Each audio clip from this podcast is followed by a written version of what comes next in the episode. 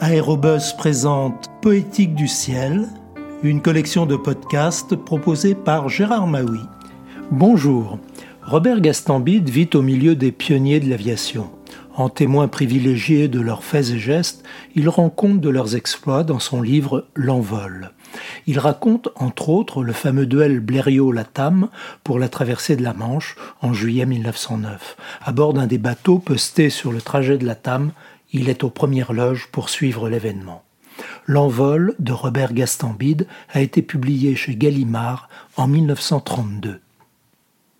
Au déjeuner de midi, à l'hôtel de Calais, que la foule assiège pour ovationner la Tam, nous apprenons par Rafalovitch du journal une nouvelle sensationnelle. Blériot vient d'adresser à Lord Northcliffe, à 10 heures du matin, un télégramme ainsi conçu. Engagement avec mon monoplan 11 pour le prix du Mail.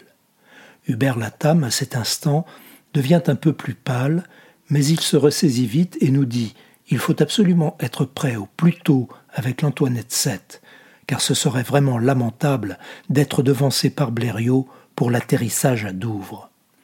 Le soir, nous apprenons que Leblanc est déjà arrivé à Calais dans une automobile traînant une remorque qui contient les ailes et le corps du Blériot 11 et qu'il a transporté tout son matériel aux baraques dans un pré de 400 mètres de long où Blériot pourra facilement procéder à des essais de réglage en vol. Le lendemain soir, Louis Blériot arrive lui-même à Calais par le train. Son pied le fait encore souffrir et le voyage l'a beaucoup fatigué. On craint toujours un phlegmon comme complication de sa mauvaise brûlure. Il ne pourra pas, dit-on, essayer son appareil avant d'avoir pris un repos de quelques jours. D'ailleurs, le monoplan de la TAM n'est pas encore arrivé et il faudra un certain temps pour monter l'Antoinette 7 qui diffère de l'Antoinette 6 par la suppression des ailerons remplacée par le gauchissement des ailes. Il faudra donc que la TAM s'habitue à cette manœuvre nouvelle.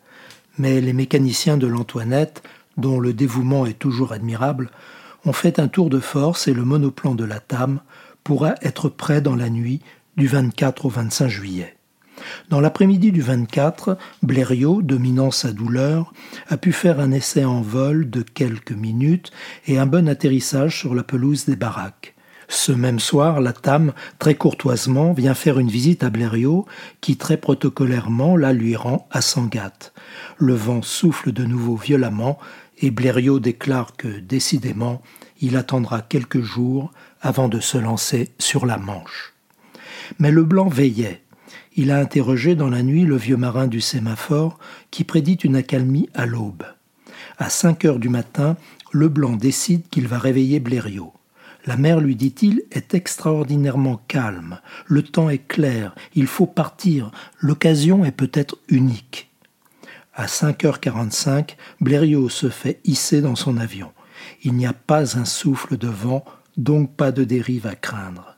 Blériot décolle, fait un tour d'honneur au-dessus des baraques et pique droit vers la mer.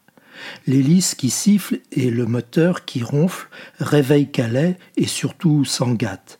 La Tame et le Vavasseur bondissent à leur fenêtre pour voir le Blériot 11 filer sous leur nez, droit sur la mer en direction de Douvres.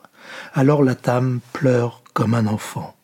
Au bout de vingt-cinq minutes, un Marconi fait connaître que Blériot a atterri normalement sur la falaise anglaise, totalement déserte à cette heure, et que l'aviateur, couché dans son fuselage, attend l'automobile du Daily Mail qui doit le conduire à la permanence du journal, où aura lieu la réception officielle du glorieux aviateur.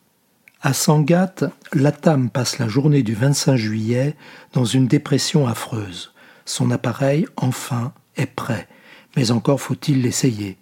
Vers le soir du 26, Latam retrouve dans les airs toute son énergie, et c'est un jeu pour lui de s'adapter à la manœuvre nouvelle du gauchissement, remplaçant celle des ailerons de son précédent appareil.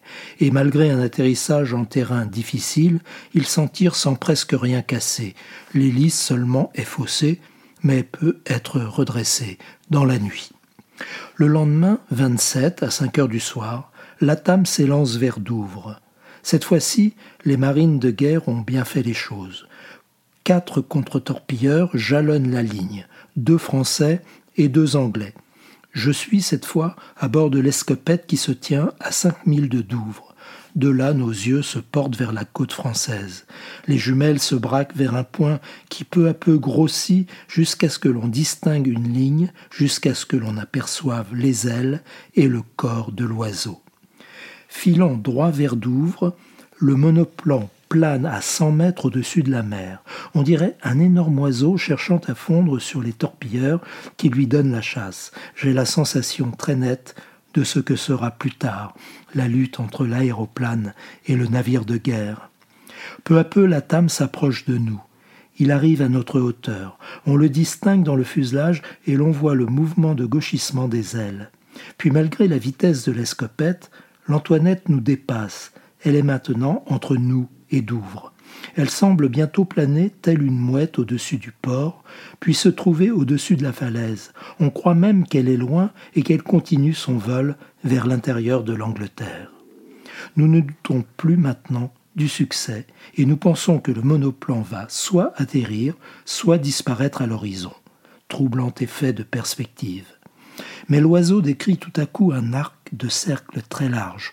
On le voit descendre, puis au même instant, l'eau jaillit la tame est tombée à la mer. La consternation se peint sur tous nos visages. Quel malheur, disons-nous, être si près du but et échouer au port. Nous distinguons alors les petits canaux à vapeur et les remorqueurs, même des voiliers et des barques qui de toutes leurs rames vont au secours de l'épave de l'Antoinette VII et de la Tame. Cette fois-ci, le courageux aviateur est blessé à l'arcade sourcilière, sa tête ayant rencontré brutalement le pare-brise à l'amérissage. Dans la nuit, tandis que Blériot descendait du train qui le ramenait triomphalement à Douvres après une réception inoubliable à Londres et qu'il s'embarquait au port anglais sur le bateau à destination de Calais, un passager silencieux, portant un bandeau sur le front, se tenait au bord de sa cabine.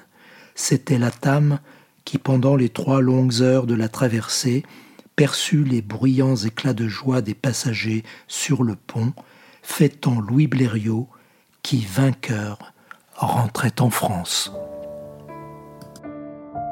À bientôt pour de prochaines lectures.